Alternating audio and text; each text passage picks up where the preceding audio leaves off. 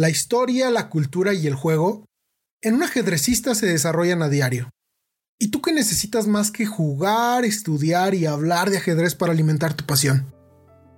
Bienvenido a Ajedrez Carpoviano Podcast, donde platicaremos anécdotas, biografías y temas actuales de los mejores ajedrecistas del antes y de la hora.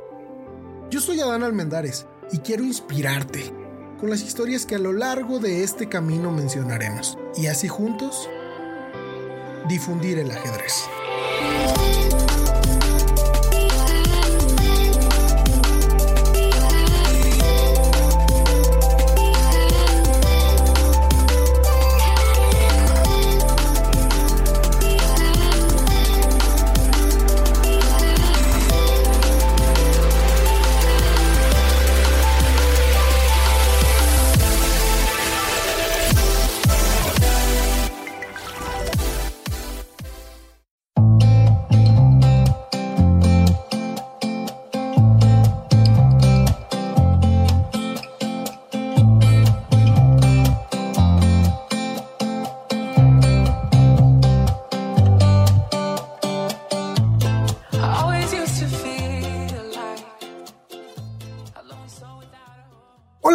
Amigos carpovianos? Bienvenidos nuevamente. Ya estamos en el episodio número 8 de este, su podcast favorito de ajedrez.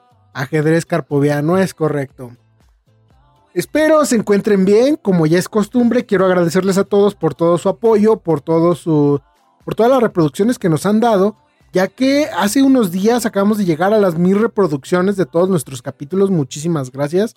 Este proyecto va creciendo poco a poco, pero constante y y va para lejos, ¿eh? A pesar de que llevamos un mes y medio de producción, ya estamos llegando a alrededor de 15, 16 países. Como todas las historias, el día de hoy, tristemente, llegamos al final de la entrevista con el profe Edgardo Pacheco. Antes de comenzar, de verdad quiero agradecerle mucho a él por haberme regalado ese tiempo y por haberme tenido toda la paciencia para poder contarme su historia para poder contarme sus experiencias y espero que esta entrevista, al igual que a mí, a él le haya gustado mucho. He venido disfrutando de todas las anécdotas que se han contado a lo largo de esta historia y el día de hoy, pues termina. Pero no termina el podcast de ajedrez carpoviano, solamente termina la entrevista del profe Edgardo Pacheco. Y al final del capítulo les tengo unas excelentes noticias y por ahí les tenemos un regalo muy, pero muy interesante. Espero puedan llegar hasta el final para que si les llama la atención se puedan unir. Si les llama la atención puedan, puedan utilizar ese regalo que, les vamos, que les tenemos preparados. Y pues sin más ni más, vamos a comenzar el capítulo del día de hoy. Ya estoy ansioso porque puedan escuchar esta última parte de la entrevista. Hay temas impresionantes, hay partidas también con grandes jugadores como lo han sido los últimos dos capítulos donde se enfrentó a jugadores de la talla de Julio Granda, de, de Mark de Boreski. En este capítulo vamos a, vamos a ver, vamos a escuchar más aventuras del profe Pacheco. Sin más ni más, vamos a comenzar. Espero les guste. Ahorita nos vemos. Hola, ¿qué tal amigos carpovianos? Bienvenidos nuevamente. Estamos en el octavo capítulo de ajedrez carpoviano y en el tercer capítulo de esta entrevista con el profe Pacheco. Estoy muy contento por, el resultado de estos últimos dos capítulos y pues por la información que, hemos venido recaudando. Espero a ustedes también sea de, ayuda, les, les retroalimente, incluso eh, los haga mejorar en el juego, que es la finalidad que nosotros tenemos aquí. Eh, nuevamente tenemos al profe Pacheco aquí con nosotros. Profe. ¿Qué tal, Adam? Gracias por la invitación a esta plática. Vamos a continuar con, la información que, estábamos manejando. Nos quedamos en el inicio de la Universidad Mundial en 1990. Exactamente, esto ocurrió en la ciudad de Odessa. Fue el primer campeonato mundial universitario, de hecho. Se organizó por la FISU. Entonces, Ahí es donde te platicaba que me tocó conocer al entrenador del equipo ruso, a Fedor Skripchenko. Eh, una anécdota muy curiosa fue que en la segunda partida, en la primera partida me tocó jugar eh, contra el jugador, el jugador ruso y en la segunda, eh, y fue, una partida un partidazo, un partidazo, una defensa francesa que jugué yo. Él hizo el ataque de los cuatro peones con F4. Luego llevó después de un alfil B4 jaque, jugó el rey a F2. Ah, sí, esa variante está. Brutal, brutal, brutal. Y se le conviene con todo, con todo. Pero en cierto momento yo hice un sacrificio de calidad muy interesante y que dejó una posición estratégicamente ganada. Entonces, eh, había mucha expectativa de esa partida. La primera partida me tocó contra el jugador ruso. En el partido, en el torneo, perdón, de Blitz eh, informal, como te platiqué, había jugado con otro muchacho ruso y le había ganado. Y ahora otra vez me tocaba en la primera ronda contra el contendiente del equipo soviético y le tenía la partida ganada, totalmente ganada. Y en un momento decisivo me ofrece tablas. Yo me estaba muy nervioso, pero decía, no es posible que en una posición totalmente ganada me ofrezca tablas y que yo acepte. Me daba hasta pena aceptar. Entonces recuerdo que nos daban la oportunidad de consultar entre nosotros y platiqué con los otros muchachos del equipo de México y, muchos decían, sí, sí, es, el de los campeones de Rusia, tienes que aceptar el empate. Y ellos decían, oye, pero si estás ganado, sigue jugando. Y entonces tomé la decisión de rechazar el empate. Y dije, no, ¿sabes qué? Sigamos jugando, ¿no? Y seguimos jugando y el partido siguió muy tenso, que estaba totalmente ganado de mi parte. En un momento clave cometí un error pequeño y la partida terminó en empate, pero al filo de la navaja, una gran partida. Y en la segunda ronda me tocó con el campeón español, con Pablo Segundo, un muchacho muy talentoso. Y eh, fue una partida en la que llevaba Black, de la defensa inglesa, eh, con C4. Y la partida fue cerrada pero en un momento sacrificó un peón por una iniciativa en el centro y él expuso un poco a su rey y terminando el jaque mate. El muchacho, antes de eso le ofrecí el empate, le dije, oye, tablas porque la partida se veía un poco cerrada. Y dice, no, no, juguemos, juguemos. Entonces, seguimos jugando, pero él arriesgó de más y terminó perdiendo el jaque mate en el mero centro del tablero.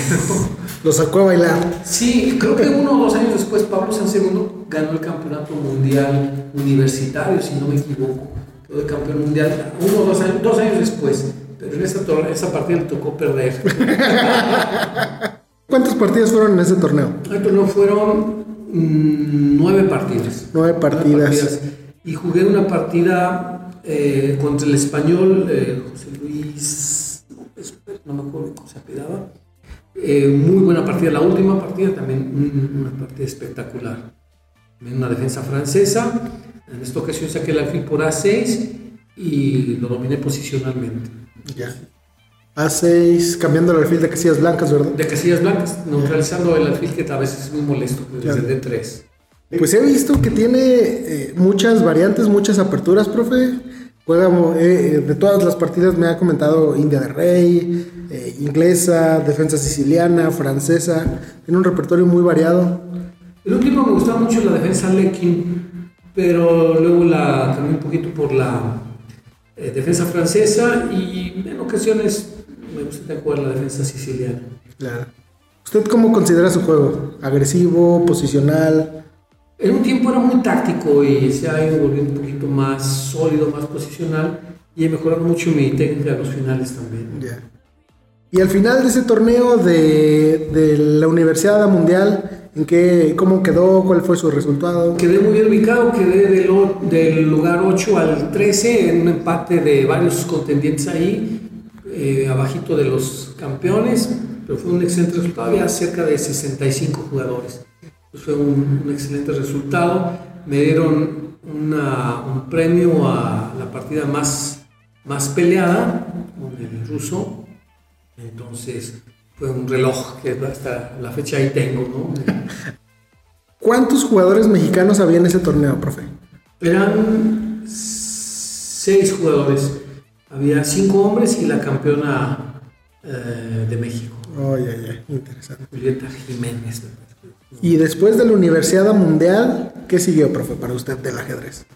Del ajedrez jugué un torneo en Estados Unidos, un torneo local, porque me fui a hacer luego ya mi, maestría y fue, fue un buen torneo que jugué ahí y prácticamente fue el último torneo internacional que jugué hasta hace poco que jugué en Cuba, después de muchísimos años de, estar fuera de, del ajedrez competitivo. Una excelente experiencia, muy buen nivel eh, que hay en Cuba. Claro, la gente, a pesar de las condiciones un poco difíciles que tienen, son gente que vive feliz, contentos, todo el tiempo bromeando, alegres. Eh, no sé si el sol les hace bien, pero siempre están contentos, siempre están bromeando, son gente muy bien humorada, gente muy sana. Mm, eh, bien, bien, bien, una gran experiencia mi viaje a, Cuba, al torneo de Santa Clara, donde tuve la fortuna de conocer a la campeona cubana y campeona centroamericana Oleini Linares. Un saludo para la maestra Oleini, que también sé que, que nos escucha por ahí. ¿Cuántos años tenía usted en la Universidad Mundial? Eh, tenía 23 años. 23 años. Yo cumplí 24, 23 años tenía. ¿Y algún motivo por el cual el distanciamiento con el ajedrez, lo profesional? Sí, sí, exactamente. En ese, en ese entonces estaba terminando mi tesis de la Facultad de Ingeniería, que era un equipo, un pulso oxímetro, un pulso oxímetro, aparato que mide la saturación de oxígeno en la sangre, y en la Facultad de Ingeniería de la Universidad de Guanajuato en aquel entonces no era suficiente con hacer una tesina o una tesis, un librito, había que hacer el aparato, había que construir el equipo. Entonces era un dedal que se ponía en el, en el dedo, en la y medía con un fotoemisor y un fotodetector la saturación de oxígeno en la sangre. Para esto yo tuve que ponerme a estudiar un poquito de, de, la, de, la, sangre, cómo funcionaba la hemoglobina, cómo se oxigenaba y cómo generaba un color un poquito más rojizo, que era muy, muy tenue y apenas perceptible para el ojo humano, entonces tenía que usarse un fotodetector y esa frecuencia del cambio de color iba de acuerdo al, pulso cardíaco, ¿no? es decir, el, corazón impulsa la sangre con una frecuencia, la frecuencia cardíaca, y hace que en la uña justamente se ponga un poquito más roja, un poquito menos roja, un poquito más roja y menos roja la sangre, pero como eso es apenas perceptible para el ojo humano, tenía que usar un fotoemisor y un fotodetector, un amplificador de la señal, un filtro para ruido, que eliminar el ruido pasa altas, pasa bajas, un pasa bandas, y luego la señal mandarla a un sistema digital, convertir la señal y finalmente exhibirla en un exhibidor de 7 segmentos que dijera tiene 55 latidos por minuto, 56, 60 latidos por minuto, etc.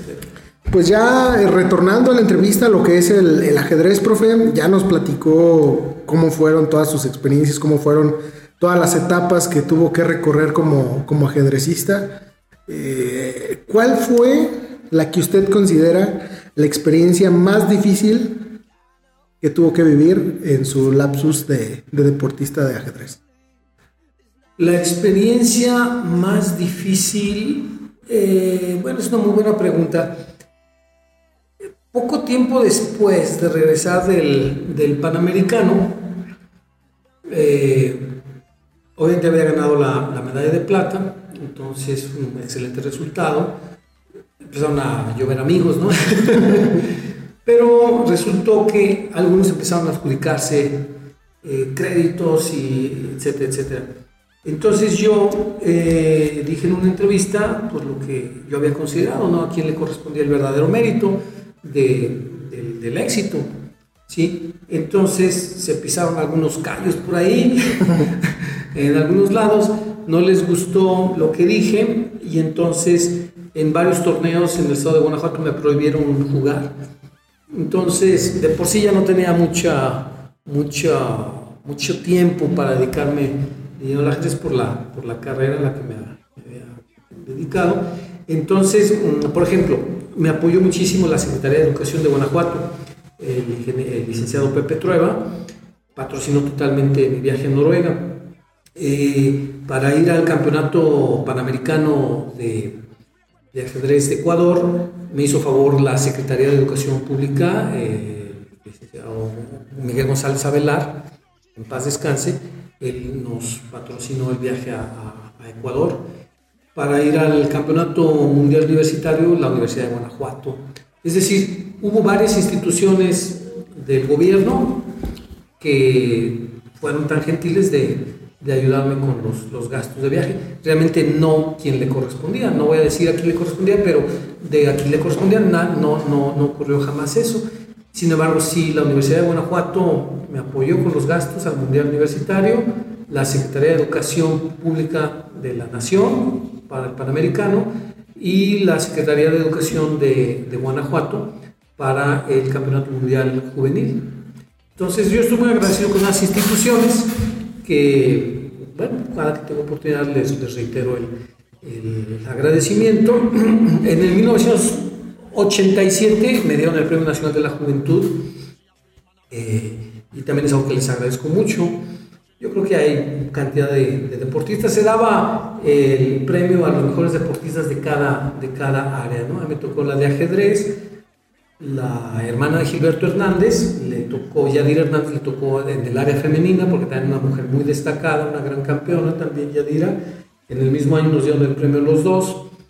Entonces, hay muchas satisfacciones de instituciones que sin ser su obligación salieron adelante y nos dieron el apoyo, el apoyo pues, financiero y, y, básicamente.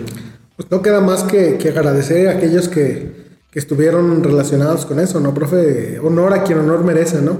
Sí. Este, sí, sí, pues si, llegan a escucharnos esas personalidades que, que, que estamos mencionando, pues muchas gracias y para continuar con la entrevista, y como ya hice la pregunta más difícil, en base a lo que ya me han platicado, pues ya me doy una más o menos una idea de cuál es, cuál es la respuesta, pero hay que escucharla de su viva voz. ¿Cuál es la mejor experiencia que le brindó el ajedrez? ¿O que le ha brindado el ajedrez? Ah, son tantas, es una pregunta muy difícil porque son tantas, realmente yo tengo un, dicho desde joven, desde que era joven, que una puerta te abre dos puertas, ¿no? Abres una puerta y ves dos puertas ahí y te abre dos, te abre oportunidades. Cada, cada logro es la oportunidad de otro logro adicional. Por decirte algo, ahorita tengo un centro de idiomas, eh, que es eh, a lo que me dedico. Eh, esta escuela de idiomas realmente eh, no lo hubiera tenido yo si no hubiera aprendido a hablar inglés. ¿sí? ¿Y cómo aprendí a hablar inglés? Pues porque era aficionado al ajedrez. Claro. Entonces, como dicen los dichos actuales, ¿no? En un lado está una mariposita moviendo las aletas, las, las alitas, y en otro lado está cayendo una tormenta que es consecuencia de ese, de ese movimiento imperceptible de las alitas de la mariposa. ¿no? El efecto mariposa. El efecto mariposa. Entonces, así lo veo yo en la vida, ¿no? Ahorita tengo una vida, no digo de opulencia, pero decorosa, vivo muy contento, vivo muy, vivo muy feliz, tengo mi centro de idiomas aquí en Irapuato, y, este, y todo ha sido resultado de realmente de la afición a, a, un juego tan bello y tan noble como es el ajedrez. Qué bonito, qué bonito. Esto es poético, profe. de todos sus logros, profe, ¿cuál es el que usted reconoce más? El que usted aprecia más. De todos los logros, bueno, a nivel ajedrecístico. A nivel ajedrecístico. Yo creo que, eh, bueno, tengo tres partidas que jugué contra el fallecido gran maestro mexicano Marcel Cisniega una persona talentosísima, un gran ser humano, muy valioso, muy talentoso, que inclusive en 1987 le ganó una partida sensacional a Vishy Anand. Eh, y esa, esa partida que le ganó en el torneo de Filadelfia los Estados Unidos es, un, es una gran joya del ajedrez que Cisnega le ganó a, a este muchacho. Bishop todavía estaba muy joven, pero era una gran promesa ya. Y esas tres partidas que jugué con Cisnega son tres maravillas de partidas, porque las tres, aunque las tres terminaron en empate, eh, las tres estoy totalmente ganado con él. En una realmente fue una especie de transacción de, de, resultados, porque en un torneo por equipos en Mazatlán, estaba yo jugando el primer tablero y jugué contra Marcel Cisniega, y en la jugada, jugué una defensa Sveshnikov con negras, y en la jugada 22 él cometió un pequeño error, y le hago un sacrificio de torre, donde él queda o con dos peones de menos o recibe mate en la última fila. Entonces, en el segundo tablero eh, estaba jugando Humberto Morales, que fue campeón nacional de México del Cerrado, es un doctor en historia, una persona súper talentosa, y era nuestro segundo tablero. Él estaba totalmente perdido contra un rival de los, eh, del equipo de Cisniega. Entonces, eh, hubo un poco de incomodidad de que Cisniega estaba totalmente perdido y de nuestra parte este Humberto Morales estaba totalmente perdido contra un rival de ellos. Entonces eh, me dijeron del, del el capitán del otro equipo, dice, oye, pues ¿cómo ves si hacemos tabla las dos partidas? yo realmente, como después me lo dijo el mismo maestro internacional, este Rafael Espinosa, me dice, sabes que fue un error haber aceptado empate cuando tú tienes la partida totalmente ganada contra Cisniega y pues no hay nada como la gloria como de ganar, ¿no? Aunque simbólicamente era una derrota para ellos porque es una transacción de, de dos partidas, una que tenemos totalmente perdida y otra totalmente ganada contra Cisniega, pero el acuerdo fue que fue un empate, aunque es obvio que está perdido, ¿no? Y otras dos partidas que fueron en León, esa me dio mucha, muchísima satisfacción porque Luis Niega, después de haber ganado siete veces el campeonato nacional, de ser el primer gran maestro mexicano después de Carlos Torre y de ser una lumbrera de México por varios años, este, fue a León a jugarse el torneo de la feria y nos tocó jugar en la ronda 3 o 4. Y ¿Usted con cuántos años? ¿Y él con cuántos años? En el 97 yo tenía 31 años. 31 años. Y Marcel debía tener unos 40. Entonces, eh, en esa partida, obviamente, la gente de León pues, es gente que le gusta el juego, que le gusta la apuesta, etc. Entonces, yo me acerqué en un momento de respiro a mis amigos y uno de ellos me dice, oye, todo el mundo está apostando en tu partida, ¿eh? Entonces yo pensé que todo el mundo estaba apostando a mi favor. No, la verdad es que había como 20 a 1. Creo que la única persona que estaba apostando en mi favor era un amigo de, León, este Chilpadilla. Pero todos estaban apostando en mi contra. bueno, lo curioso es que esa partida, Marcelo Cisnega también está totalmente perdido. Totalmente perdido, pero empieza a remontar. Empieza a remontar y llega un momento en el que no solamente está igualando, sino está mejorando. ¿no? Está, y queda en una posición en la que me saca una pieza de ventaja, pero se acaban los peones. Entonces eh, queda con torre y alfil contra rey y torre, que es un final que si se juega bien se puede empatar, pero muchas veces se gana. Para hacer una historia corta, dieron las 5 de la mañana y le tuve que decir a, Marcel Marcel, este maestro, pues ya son 100 jugadas el, eh, cambiaron la regla, antes la regla, la regla era que 50 jugadas sin mover pies o capturar peón, eh, era un empate, pero había excepciones y una de las excepciones de entonces que ya quitaron era que rey y torre contra torre tenía permiso especial de buscar 100 jugadas, después desecharon esa regla. Pero en ese entonces era válida aún, entonces le tuve que decir, maestro, son 100 jugadas, y firmó la boleta a de tablas. Muy indignado. bueno, él jugó a ganar como era su papel siempre, ¿no? Siempre jugaba ganando. Cuando tenía una oportunidad, no daba ninguna concesión, que fue empate. Ya. Eh, la segunda partida, profe, ¿y la tercera?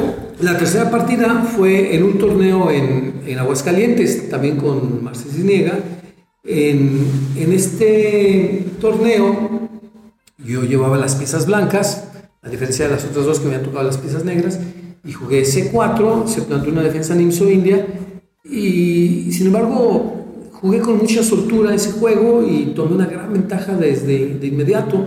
Hice unas maniobras bastante interesantes en el flanco de dama, avancé mis peones y eh, la verdad es que llegó un momento en que tenía tanta ventaja posicional que con un pequeño golpe táctico que yo no había visto, pude haber resuelto la partida con toda facilidad. Esa variante me la enseñó el mismo Marcel Cisnega. ¿no? Me dice, oye, ¿por qué no hiciste esa jugada? Era traer una torre a C1, sacrificar la calidad y ganar luego una pieza y quedar con dos peones pasados en el flanco de dama.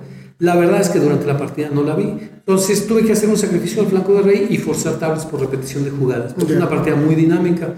E inclusive recuerdo que en un viaje al baño eh, se me acercó Dines Verdugo y me dice, increíble, tiene siempre mala maestro Cisniega. es que era la tercera partida y las tres partidas les había tocado verlas eh, maestro Verduga, en paz descanse. Entonces, esas son anécdotas muy bonitas, ¿no? Tener mm, tres partidas ganadas contra uno de los mejores jugadores de México de la historia es una gran satisfacción. Claro, claro. No, pues como bien lo he dicho durante todos los capítulos, cada vez estoy más impresionado y pues no, no ni siquiera tengo palabras para para seguir con la, con la entrevista.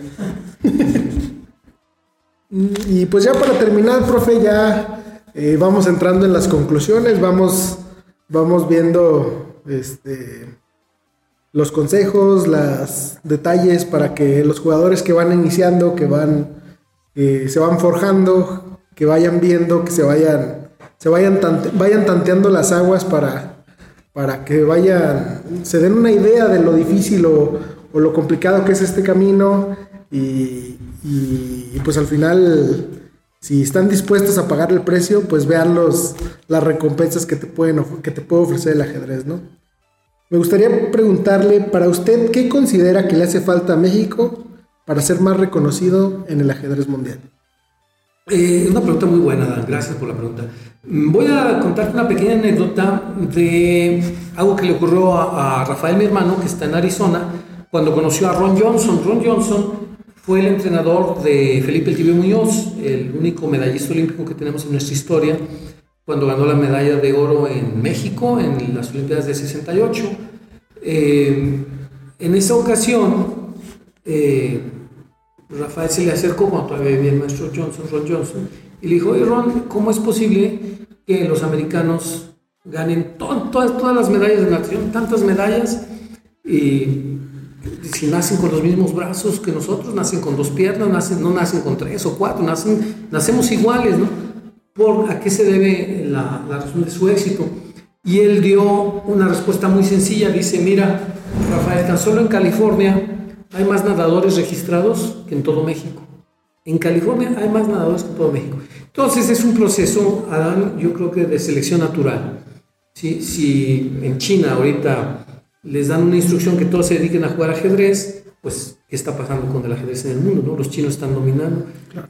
Y pues yo creo que es eso, ¿no? Es para que México sea reconocido necesitamos ponernos a hacer las cosas y para hacer las cosas se necesita tener pasión y gusto, dedicación, confianza, mm, orientación también, pero la orientación tarde o temprano llega. Yo creo que tener el eh, gusto por hacer las cosas, lo que sea, sea jugar ajedrez, sea jugar fútbol, sea jugar, sea natación, lo que quieras hacer, eh, dedicarle alma, vida y corazón a lo que te gusta. A final de cuentas, eh, los beneficios llegan solos, tarde o temprano. Te digo, yo estudiaba inglés en los libros de ajedrez y ahora es mi actividad principal, ¿no? Centro de idiomas. Entonces, Enseñarlo. los frutos llegan solos, haciendo algo que te gusta. Para darle otro tipo de respuesta a tu pregunta, ¿qué es lo que nos falta en México? Yo creo que México ha mejorado mucho en los últimos años. ¿eh? Ha habido una gran labor que se ha hecho en Yucatán. Hay grandes jugadores ahora, está Ibarra Chami, por ejemplo. Eh, bueno, invitaron a, una gran persona, este Ramón Huertas Soris, eh, que fue entrenador de Walter Arencibia. Él creó a varios jugadores. León Hoyos, por ejemplo, uno de los mejores jugadores de México también, es creación de, de Ramoncito, Ramón Huertas. Eh, han venido más jugadores de otros lados. Yo creo que México ha mejorado muchísimo. Y no lo digo yo, lo dice mucha gente. yo creo que vamos en buen camino y nada más cosa de masificar, masificar la, la enseñanza y la misma selección natural nos va a ir dando los resultados y los éxitos. ¿Qué opina de este nuevo proyecto que, traen, eh, que trae la FEMANAC, FENAMAC, eh, de, en la Ciudad de México, no sé si, si está enterado de, del Centro de Alto Rendimiento de Ajedrez. He escuchado de ese proyecto, yo pienso que es una iniciativa muy buena. Yo pienso que mm, todo lo que sea eh, buscarla, yo creo que hay, dos cosas. Primero tienes que hacer una base muy amplia de la pirámide y mediante la selección natural te va a dar la calidad. Entre más amplia sea la pirámide, más alta es la punta. Sencillo. Como los rusos. Como los rusos, como los chinos, como los indios y como los estadounidenses y yo como mucha gente que es exitosa, ¿no? Eh, te, repito la anécdota que me decía que, que, platicaban de, de, los nadadores estadounidenses. Hay más nadadores registrados en California que en todo México, que somos 125 millones de personas y California son 30 millones. Creo. Entonces, eh, yo creo que esa es una cuestión que tenemos que hacer, masificar el acceso a, las cosas, ¿Cuál es su ajedrecista favorito? Ya que después de estos capítulos nos han preguntado, nos han dejado muchísimas preguntas de cuál es su ajedrecista favorito, cuál es su partida favorita, vamos a tocar esos temas. Sí, yo admiro mucho a Botvinnik porque él creó el, ajedrez eh, poderoso en Rusia, en la Unión Soviética, con un sistema, ¿no? Él masificó el, ajedrez, eh, la escuela de Botvinnik, ¿no? Ahí fue Kasparov, fue Karpov, fueron muchísimos grandes maestros, que ahora son grandes maestros. Él desarrolló no solamente la técnica del ajedrez, sino la técnica de la programación, porque él además era un doctor en ciencias, no nada más era un gran ajedrecista, sino un gran científico. Entonces, él contribuyó al desarrollo del ajedrez tanto a nivel humano como a nivel técnico, a nivel computacional. Él creó los principales, los primeros algoritmos para la programación de las computadoras. Estamos hablando de los años 50, claro. los años 50, años 60. Entonces, es una de las personas que yo más admiro. Era una persona de familia, muy serio, muy disciplinado, muy ordenado, muy organizado. Eh, quería su, a su patria, era un científico, no andaba con excesos. Hay algunos campeones mundiales que un poco extravagantes, un poquito, mm, por decirlo de manera amable, un poquito, eh, bueno, extravagante. y él no, una persona muy sobria, muy dedicado, eh, bien en la política, bien en el juego, bien en la ciencia. Entonces, un hombre como muy completo, muy completo. Entonces, a él lo admiro mucho y pienso que el estudio de sus partidas enriquece mucho el juego de, todos los jugadores. Claro, claro. Ahora que lleguemos a analizar al gran maestro Botvinnik, pues vamos a tocar todos estos temas, vamos a, igual ver las contribuciones que tuvo el maestro y, pues igual y estos, estos mismos comentarios que me está haciendo, pues muy probablemente los volvamos a mencionar en el capítulo. Así que estén al, pendiente de, de que llegue ese capítulo. ¿Y cuál es su partida favorita de ajedrez? De todas las que conoce, ¿cuál es la que usted más le ha llamado la atención? Mm, hay una partida de, yo creo que es la favorita de muchos, de Kasparov contra, contra Karpov, en la que hace una ruptura en el centro, la defensa siciliana. Karpov, eh, que está en su ápice, en el momento más alto de su carrera, lanza un ataque en el flanco de rey y, Kasparov hace una jugada que aparentemente incomprensible, ¿no? De jugar torre E7 cuando todo el centro está cerrado y luego trae la otra torre del flanco de dama al centro y luego hace la ruptura y termina ganando la partida eh, Kasparov y el campeonato mundial. Entonces yo creo que es una de las partidas más, más eh, que más me gustan, no solamente por la calidad técnica de la partida, sino porque todo lo que implicaba, ¿no? Claro. Entonces es una gran partida de Kasparov contra Karpov. Igual y, muy probablemente, profe, este, si le gusta mucho esa partida, yo creo que estaría excelente si nos apoyara con sus comentarios y lo podemos subir al, ya sea en su en su en su canal de YouTube de Top Class o que nos apoye en ajedrez carpoviano. Ya, ya veremos viendo, pero esa, esa partida la vamos a comentar porque la vamos a comentar. Con todo gusto, claro que sí, cuenta con ella. Y pues después, como, como bien es la historia y como bien es la carrera de todos los deportistas, al inicio eres tú el, protagonista del juego, pero ah, siempre avanza y termina siendo un entrenador. ¿Cómo ha sido su historia como entrenador? ¿En qué momento fue el cambio de chip de, jugador a entrenador? ¿Y qué, beneficios le ha traído? ¿Qué, ¿Qué satisfacciones le ha traído ser entrenador? Sí, es una nueva profesión, es bastante bonita y bastante satisfactoria. Yo empecé entrenando a mi hermano Sigfrido, eh, que ahorita está en Canadá, tiene su empresa de construcción en Canadá, en Calgary. Es, no porque sea mi hermano, pues es un muchacho de mucho talento. Él llegó a ganar también dos campeonatos nacionales universitarios. Él jugó el torneo Memorial Queres, eh, le fue muy bien. Llegó a tener un muy buen nivel, llegó a jugar partidas extraordinarias contra Verduga, contra Maestro Acevedo, contra Martín del Campo. Entonces él llegó a jugar bastante bien también, eh, fue de los primeros que entrené. Eh, tuve un, muchacho que actualmente todavía juega, israelino, israelino, eh, ha tenido partidas brillantes, ¿no? ha logrado derrotar a Martín del Campo, ha tenido empates con el campeón nacional de México, que es Juan Carlos González, de origen cubano, un extraordinario jugador ha derrotado a cantidad de, cantidad de jugadores de primer nivel, israelino. Eh, ahora viene una generación nueva de muchachos, está, eh, por ejemplo, Alex Solís, que también ha tiene unas partidas muy destacadas a nivel nacional. Vienen los muchachitos, está este Alejandrito Alex Martínez, está este otro Alfredín, tú has tenido partidas muy destacadas también. No llevamos mucho tiempo entrenando, pero se ve que el, nivel ahí está, ¿no? Entonces, es una gran satisfacción, Adán, este, tener la oportunidad de, guiar a, los jóvenes a, algo que les apasiona. No, y, lo, y yo creo que lo digo por todos, que de verdad estamos muy agradecidos pues por esa experiencia, por ese, ese camino que nos va dando, los conocimientos que nos va, que nos va transmitiendo y y, yo sé que lo digo por todos, muchísimas gracias, profe. Y pues aquí vamos a seguir con usted este, por los siglos de los siglos. Muchísimas gracias. Eh, y bueno, pues ya, ya nos llevamos tres capítulos, ya pareciera que, se fue como agua el tiempo, pero pues ya, ya es hora de, ir dando conclusiones en, en, el, en el programa. Pero antes de terminar, quisiera preguntarle a usted. ¿Cuáles son las pasiones que tiene actualmente? ¿Qué es lo que más le gusta hacer?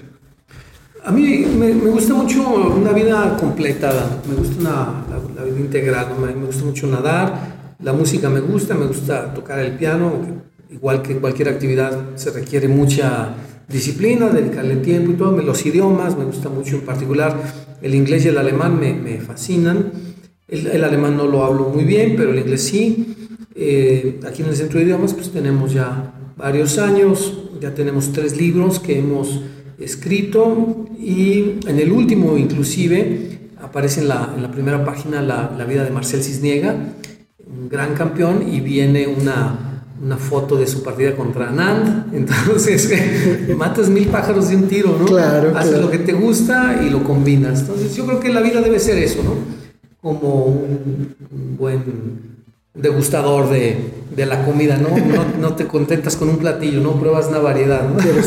Yo creo que la vida es así, ¿no? Nos gusta el deporte, nos gusta la ciencia, nos gusta el arte, nos gusta la ciencia, varias cosas. Yo creo que la vida es disfrutar al máximo lo que hagas.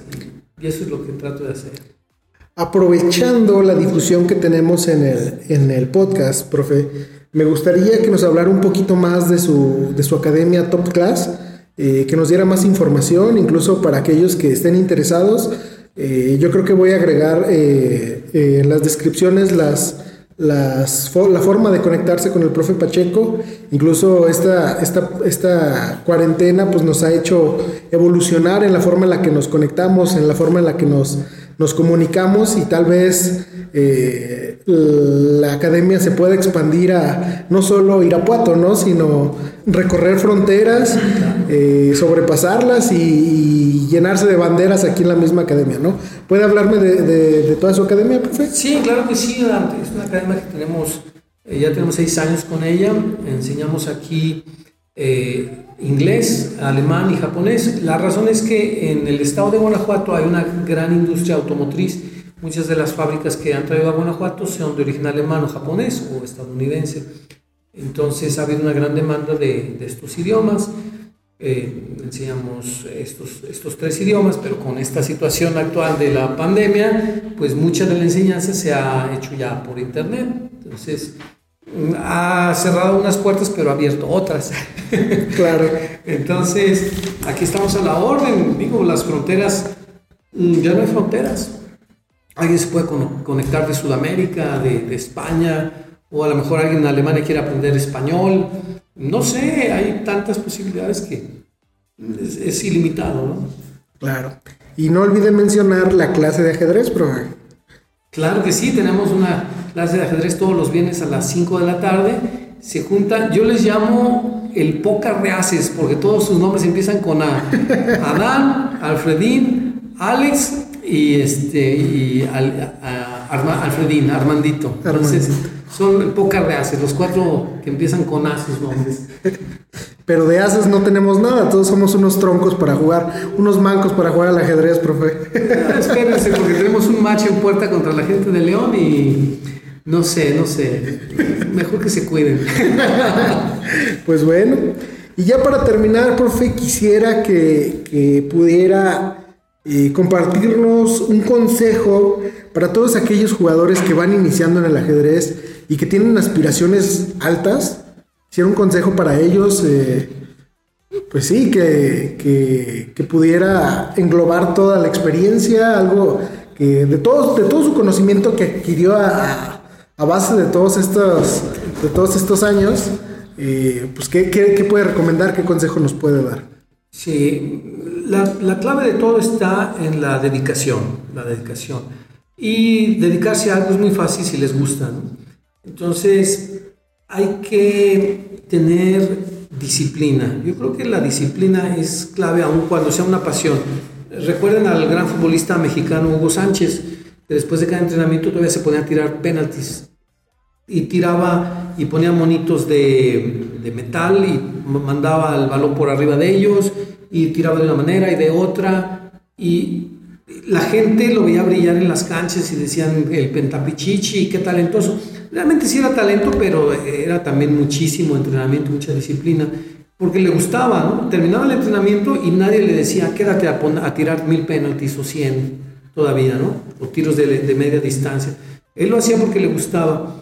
Entonces, de la misma manera, eh, hay que dedicarle alma, vida y corazón a lo que nos gusta hacer.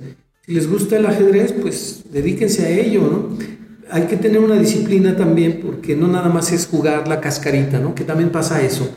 Mm, hay aficionados al básquetbol, aficionados al fútbol, aficionados a una cosa que nos gusta la cascarita y se siente muy bonito, pero también hay que tener una disciplina de pensar, me fallan los finales, pues me pongo a estudiar un libro de finales eh, estoy perdiendo en las aperturas, pues tengo que ponerme a estudiar aperturas. Me fallan las combinaciones, pues hacer ejercicios de combinaciones. O no entiendo muy bien el medio juego, pues estudiar la estrategia. En fin, no, no agarrar un hábito de cascarear. Y creo que la palabra es clara, no es mucho del argot mexicano, sino también ver, aunque es una, una pasión, tener una disciplina de ir mejorando poco a poco en cada una de las cosas que nos falla. Una vez un gran, un gran científico eh, israelita vino a darnos una conferencia cuando yo daba clases en el Tecnológico de Monterrey eh, sobre la cadena. Él nos hablaba de una cadenita llena de eslabones. Decía, la cadena se rompe por el eslabón más débil. Entonces, si ustedes refuerzan Cualquier otro de los eslabones es desperdicio, ¿sí? Porque la cadena se va a romper por el eslabón débil. Entonces ese es el que hay que reforzar, hay que reforzar. Y eso es un sistema, un sistema es una sociedad, una fábrica, una escuela, todo, ¿no? Eh, si el eslabón débil es las aperturas, pues no hay que estudiar tanto finales, hay que estudiar aperturas. O si el eslabón débil es las combinaciones, pues para qué estamos haciendo partidas rápidas, ¿no? Hay que estudiar las combinaciones, hay que hacer ejercicios de táctica. Si nos están ganan las partidas en, los, eh, en el medio juego porque tienen mejor estrategia, pues hay que estudiar las partidas de Petrosian, de Karpov, de Botvinnik. no, pues no me queda nada más que agradecerle por todos, todos, todos los comentarios, por toda la información que nos compartió. Eh, prácticamente ahora este archivo de, audio pues vale oro, vale más que el oro. Este, años y años, 53 años, 53. años de experiencias resumidos en, resumidos en dos horas. Eh, pues es, eh, de verdad, de verdad se lo agradezco, profe. Eh, vamos a seguir aquí en la academia y todos aquellos que estén interesados en tomar, en formar parte de, de nuestro grupo de estudiantes de ajedrez de Top Class, pues pueden comunicarse o eh, buscarnos en Facebook como. Tenemos Centro de Idiomas Top Class en Irapuato, o si no, en el teléfono 462-121-5742, o a través tuyo también, Adán, tu podcast está llegando, entiendo que a Europa y Sudamérica, que te contacten a ti y ya se acercan con nosotros. Perfecto. También, pues ya aprovechando y, y tomando las costumbres de varios de, varios lugares. Si tienen el código ajedrez carpoviano, el profe les va a dar un, una promoción de... 10% de descuento. De 10% de descuento clases con. En el primer año con nosotros este, va a ser el 10% de descuento. Perdón, Adán, pero va a ser el 15%. Ay, el 15%. ¿Qué más pueden esperar para que se, se junten con nosotros y pueda, pueda crecer esta comunidad de, de top class y ajedrez carpoviano? No me queda nada más que agradecerle, profe. Muchísimas gracias. Y pues muchísimas gracias, Carpovianos, a todos aquellos que se echaron los tres capítulos. Pues tienen, ahora tienen conocimientos este, súper importantes. Y pues agradecer que están con nosotros. Muchísimas gracias. Adiós.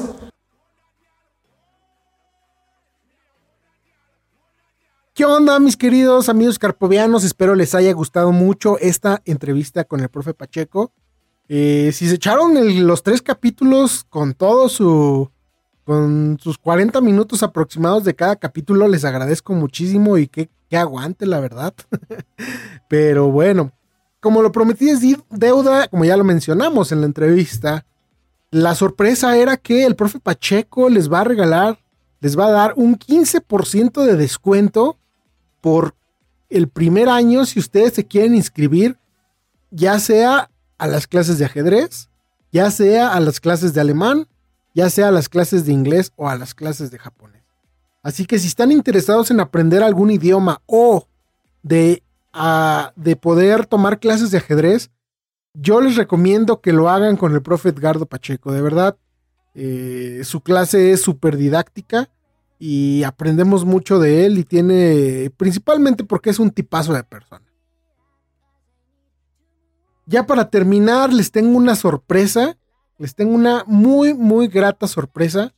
Para todos los amigos de Perú que nos escuchan, les tengo una sorpresa del tamaño del mundo. Vamos a entrevistar al gran maestro Julio Granda.